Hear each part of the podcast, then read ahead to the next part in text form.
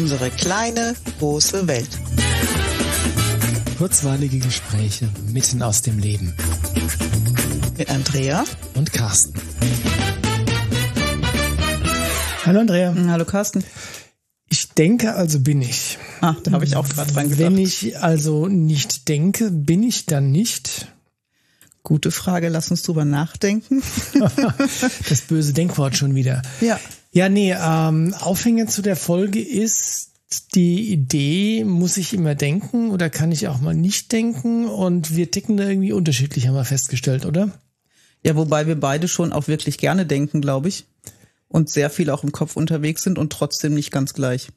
Naja, vor allem, wenn es dann darum geht, nicht zu denken. Weil du hast ja, du hast gesagt, dass du niemals nicht denken kannst. Stimmt. Das war so, das war der das Auslöser. war der Auslöser, als wir gerade draußen saßen, genau. Genau. Und ich habe gesagt, mir fällt es leicht, wenn ich mich jetzt hinsetze und irgendwie die Augen zu habe oder geradeaus gucke, auch mal nichts zu denken. Mhm.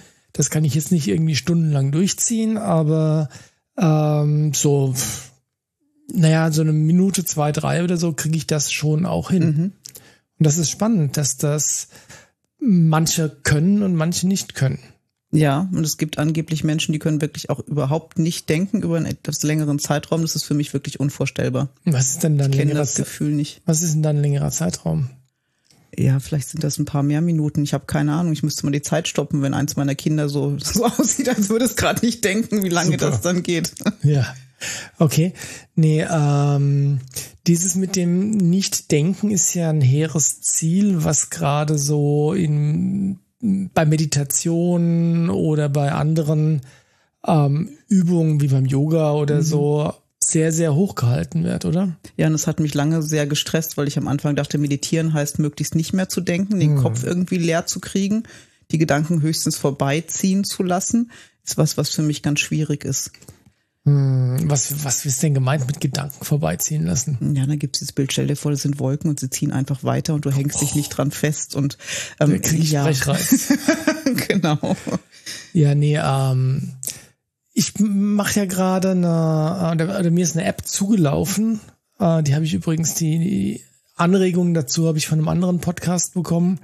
Und ich habe nie so den Zugang zum Thema Meditation gehabt. Zum mhm. Teil auch, weil ja, die Annahme war, okay, dann da, da darfst du nichts denken, auch wenn ich das eher, eher leichter kann. Aber da geht's dann mehr darum, wenn so ein Gedanke hochkommt, dann einfach den Gedanken zu beobachten. Mhm. Sprich, wo kommt er her, wo geht er hin, ähm, was macht er mit mir und solche Sachen. Also das ist so Richtung, Richtung Mindfulness. Das ist ganz, ja. das ist ganz spannend, weil es ähm, ja zum ersten Mal in meinem Leben so dieses mm, mm Meditieren kultiviert. Ja. So dass ich es tatsächlich regelmäßig tue. Okay. Und das habe ich beim Daniel Siegel auch erlebt. Der sagte in einer Meditation aus, jetzt lass alle Gedanken zu, die kommen. Mhm. Das war mir sehr willkommen. Beobachte, wo sie herkommen, beobachte, was zwischen den Gedanken passiert und beobachte auch, wie sie wieder gehen. Mhm. Und das ist was ähnliches, was du gerade erzählst. Und das ist eine Art zu meditieren, die ich auch praktizieren könnte. Genau, wobei meditieren ja erstmal nicht per Definition heißt, dass du dich irgendwo hinsetzt, die Augen zumachst äh, und den Yoga-Lotus-Sitz einnimmst. Meditation kann ja letztlich alles sein. Klar. Äh, es gibt ja, du kannst beim Gehen meditieren, du kannst bei der Hausarbeit meditieren. Ja. Es kommt letzt, letztlich einfach nur darauf an, dass du, na, wenn wir ganz ehrlich sind, eigentlich mit deinem vollen Gewahrsein bei dem Ding bist, was du tust. Ja. Und wenn du ähm, jetzt bei dieser App, die ich da habe, wenn da geht's dann darum, einfach wahrzunehmen, was alles so passiert. Also sprich, wenn es Gedanken sind, sind es Gedanken, wenn es Emotionen sind, sind es Emotionen. Mhm. Wenn dir der Wind um die Nase pfeift, ist es der Wind. Mhm. Wenn ein Vogel zwitschert, ist es der Vogel. Aber nicht irgendwas beizuzwingen oder krampfhaft zu versuchen, irgendetwas zu tun oder auch nicht zu tun. Ja. Okay. Wie ist das denn mit dem Denken? Ähm, was denkst du denn dann so, wenn du da, also ich meine, du machst regelmäßig Yoga, ne? Ja. Und du machst das alleine für dich, also das äh, gibt dir keine der Anweisungen. Oder hast du da so ein. Ich habe eine App, die läuft, aber die kann okay. ich inzwischen fast auswendig. Okay. Und über was denkst du dann da so nach, wenn du Yoga machst? Über Gott und die Welt, aber so spezifisch, also eigentlich sehr spezifisch über, über mich, über meine Persönlichkeit, über Menschen, die ich getroffen habe. Ich denke am meisten drüber nach, wie Menschen funktionieren. Okay. Und, und sammle da Erkenntnisse. Und einen Teil nehme ich aus meiner Arbeit mit. Das beschäftigt mich dann einfach. Wie reagiert jemand in der und der Situation? Welche Emotionen kommen da hoch? Wie mhm. mache ich das? Ich glaube, ich denke permanent drüber nach, was es heißt, Mensch zu sein. Okay. Ach, das ist aber auch anstrengend auf die Dauer, oder? Nee, das scheint, äh, das entspricht mir und meiner Veranlagung. Das ist offensichtlich ein großes Lebensthema bei mir. Okay, das riecht nach Human Design. Das tut es. Erzähl mal, was ist denn, was sind denn deine Erkenntnisse über dich und dein, deine Art zu denken äh, aus deinem Human mhm. Design Chart? Das war ganz spannend. Ich mache da gerade ja die Ausbildung, habe jetzt das zweite Wochenende hinter mir und da ging es drum, ähm, wo Sonne kennen wir aus der Astrologie auch, ne? wo mhm. das, das bewusste Sonnentor liegt im Human Design. Das ist jetzt schon sehr spezifisch, aber nicht so wichtig um, für das, was ich jetzt gerade sage. Und meins liegt im, im Aschna-Zentrum. Das ist der Teil, der definiert, wie wir denken. Aschna ist das dritte Auge, ne? Ja, genau. Mhm. Genau. Und oben drüber, mein Kopfzentrum ist auch definiert und sind miteinander verbunden. Da fließt permanent Energie hin und her.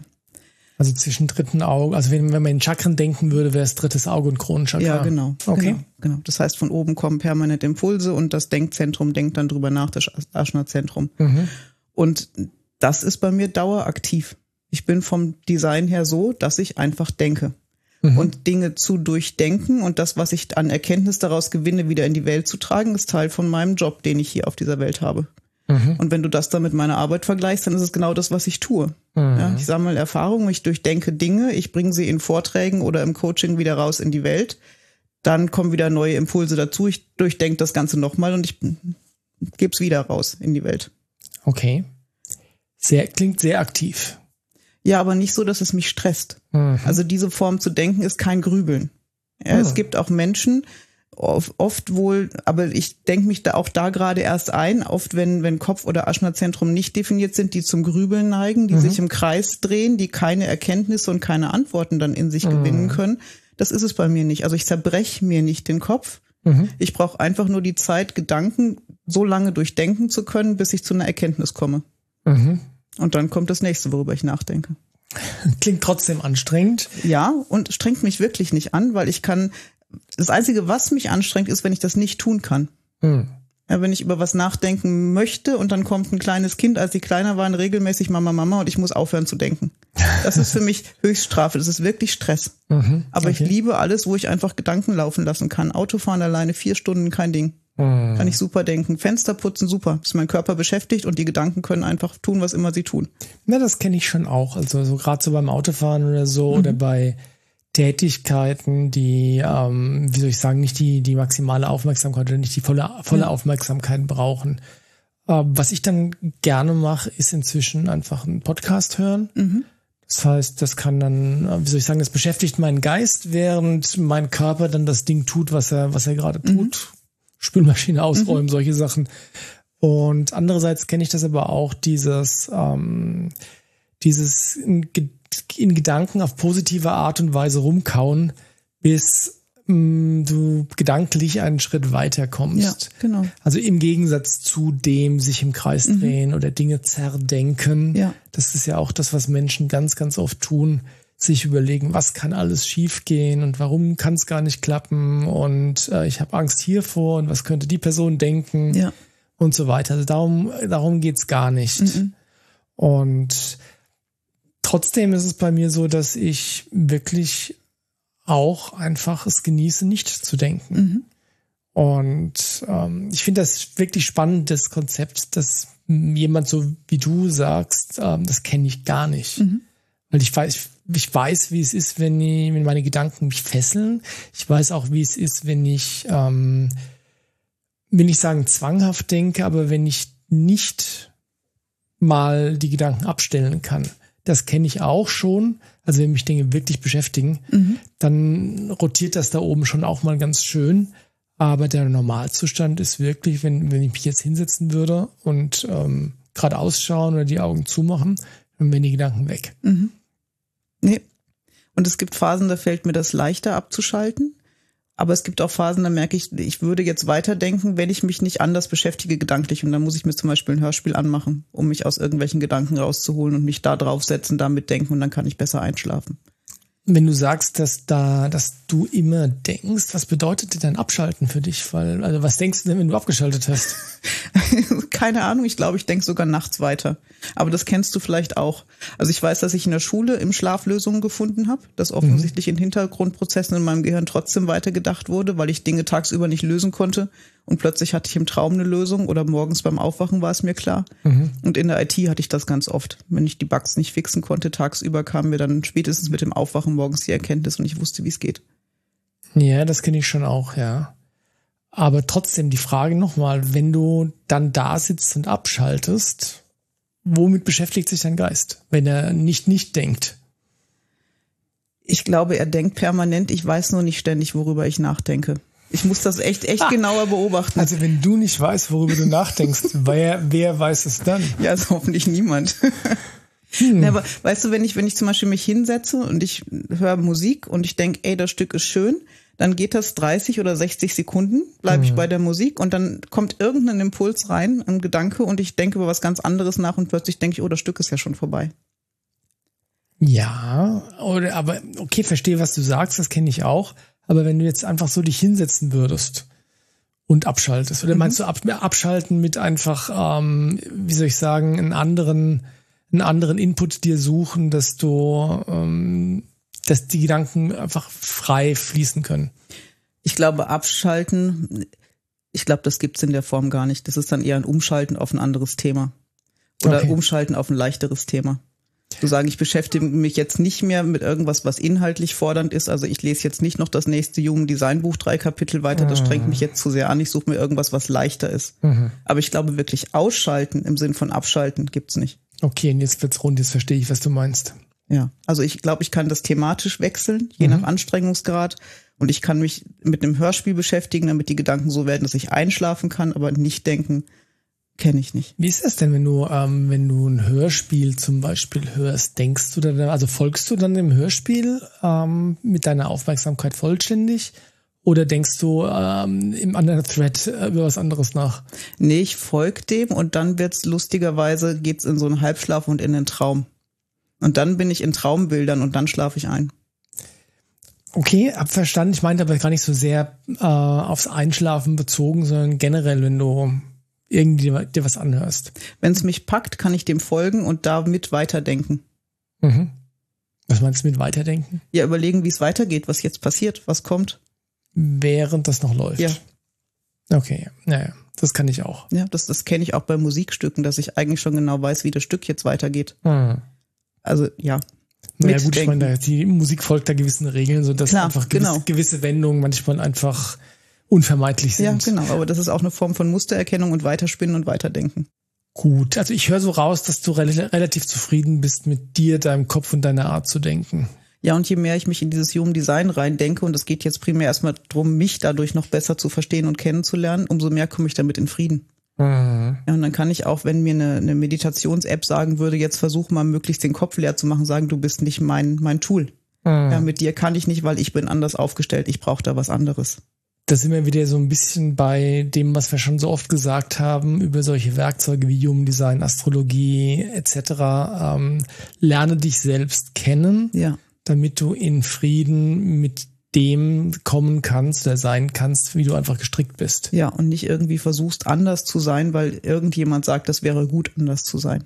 Ja, und das ist spannend, weil das ist das natürlich, was, also ich glaube, das ist eine der größten Herausforderungen, die du auf einem persönlichen Weg des Wachstums überhaupt nur haben kannst, erstens zu erkennen, wie tick ich denn? Ja. Und zweitens dann aber auch zu sagen, und das ist okay, so wie es ist. Ja. Und egal, wer mir von außen sagt, ja, du musst das aber so machen, weil die Gesellschaft sagt das oder die Kirche oder dein Arbeitsumfeld oder der Freundeskreis, einfach dann sagen zu können, nee, bin ich aber nicht. Ja. Ich, ich akzeptiere oder ich, ich ähm, nein, das Wort fehlt mir jetzt. Ich ziehe es vor, das zu leben, was ich einfach bin und nicht mich zu verbiegen, weil jemand anderes der Meinung ist, ich müsste nicht denken können, zum Beispiel. Ja, und das ist natürlich eine ganz schöne Aufgabe, weil du ja sehr konditioniert wirst als Kind und über die Gesellschaft und über das, was andere denken.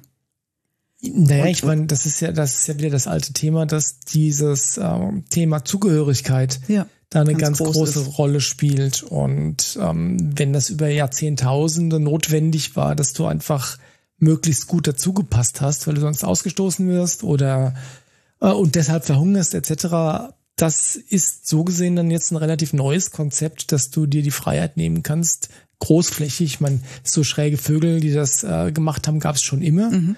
aber dass du es wirklich großflächig machen kannst, dass jeder sagen kann, okay, und ich ticke so und ich wähle jetzt bei dem, was die Masse macht, halt nicht mitzumachen. Ja, genau.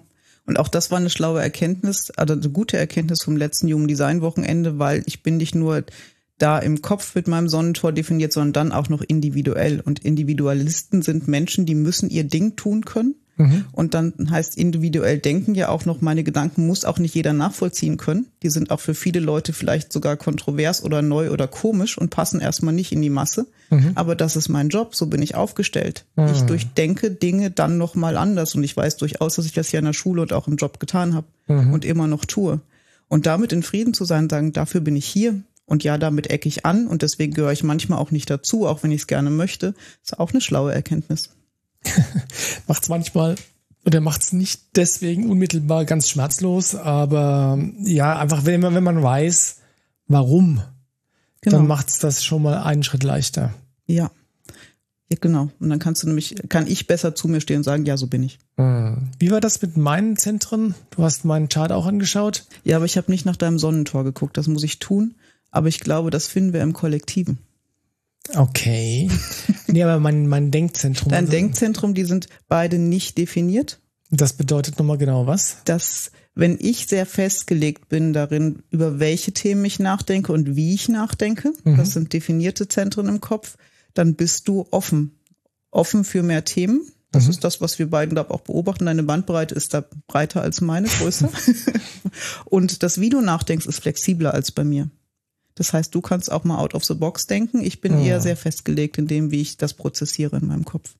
Also die, die, wie, wie darf ich mir das vorstellen? Also die, die äh, Art und Weise, wie du Dinge prozessierst, Aber dass die festgelegt ist. Wenn ich zum Beispiel mich beobachte, wie ich an die Gestaltung von Vorträgen rangehe, ist das mhm. ein ganz festes Muster. Okay. Wie ich mich Themen nähere, ist das auch immer sehr, sehr fest. Mhm. Und ich staune immer wieder selber, wenn verschiedene Klienten mich mit Wochenabstand fragen, antworte ich mit dem gleichen Wortlaut obwohl mhm. ich es nicht auswendig gelernt habe. Aber mhm. ich erinnere mich dann wieder, dass ich es vor ein paar Wochen genauso gesagt habe.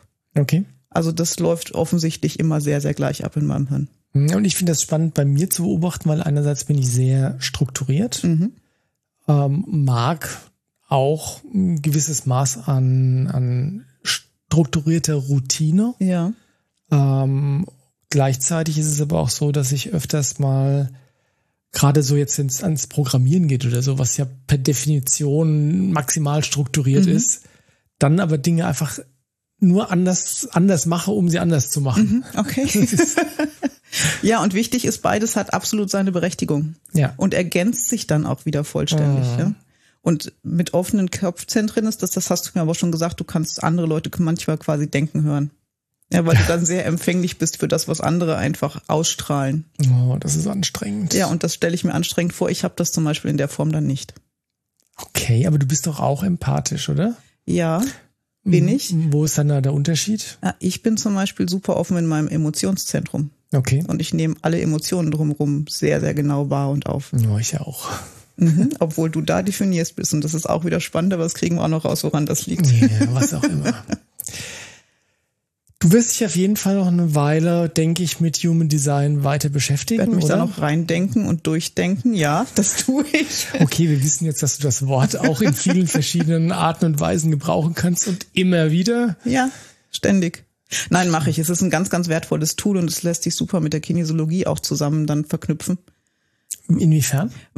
Ich werde Testlisten draus machen, ja, zu den einzelnen Zentren offen definiert, welche Themen dahinter sind, welche Konditionierungen dahinter stecken können, was die Tore bedeuten können. Alles hat eine Sonnenseite und eine Schattenseite. Und ich werde rein testen, ob es da Themen gibt, ob da irgendwas zu tun ist oder nicht. Ob da mhm. was relevant ist. Also würdest du denn erst die, das Chart anschauen oder übers Testen aufs Chart kommen? Ähm, sowohl als auch, glaube ich, je nachdem, wie der Impuls gerade kommt. Okay. Und ich hatte neulich, jetzt sind wir aber kurz am Human Design, auch schon eine Mama da und ich habe ganz schnell, weil sich richtig angefühlt habe, das Chart für sie und ihr Kind gemacht. Mhm. Und obwohl ich noch nicht so schrecklich viel weiß, war relativ schnell klar, welche Herausforderungen für die beiden da gerade laufen. Mhm. Und dann da Ruhe reinzubringen, indem du sagst, okay, du bist so definiert und dein Kind ist so. Und das ist natürlich, reibt das aneinander. Mhm. Überlegen, wie man damit umgehen kann, ist großartig. Mhm. Und ich glaube, da, um es zum 25. Mal gesagt zu haben, allein schon, wenn du weißt, insbesondere als Vater oder Mutter, wie du definiert bist oder wie du tickst, wie dein ja. Kind tickt, ähm, hilft das, wirklich ganz viel Stress rauszunehmen. Ja, und einer der wichtigsten Sätze war auch in der Ausbildung immer wieder, du, genauso wie du bist, bist du richtig. Leb das, wie du bist. Das ist das Beste, was du für dich tun kannst, aber auch fürs Kollektiv. Ja, und, gleichzeitig will, also für mich wäre der, wäre diese Aussage jetzt zu offen in dem Sinne von, ah, ich würde, also ist jetzt so, so ein Gedanke, mhm. ah, Gedanke, haha. ähm, ich würde das ähm, so eher so, so definieren, verleugne das nicht. Weil, ähm, das, wie soll ich sagen, es kann ja auch sein, wenn du ähm, einfach ein gewisser, also man kann Muster, mit denen man gestrickt ist, auch auf einem Schild vor sich hertragen mhm. Und ähm, andere damit drangsalieren, terrorisieren. Ich glaube nicht, dass das gemeint ist. Das war ist. überhaupt nicht damit gemeint. Genau. Das ist auch nicht eine gesunde Art und Weise, das zu leben. Genau, deswegen würde ich das ein bisschen, ein bisschen relativieren, mhm. zu sagen, äh, lass dir nicht erzählen, dass du nicht bist, wie du bist, mhm. lebe, wie du bist und gleichzeitig muss natürlich auch das Miteinander mit anderen Menschen funktionieren. Da Klar. ist es, denke ich, schon auch notwendig, ähm, einfach mal Kompromisse zu Klar. machen, sich anzupassen. Und es geht ja nicht darum, mit der Brechstange durchs Leben zu gehen. Genau, das war mir wichtig noch. Ja. Ja, dann ja. haben wir genug gedacht für heute, oder? Für den Moment schon. Ja, denke ich auch. Dann äh, setze ich mich jetzt hin und denke erstmal nichts mehr. Und ich denke über die nächste Folge nach. So machen wir das. Mach's gut. Ciao. Tschüss.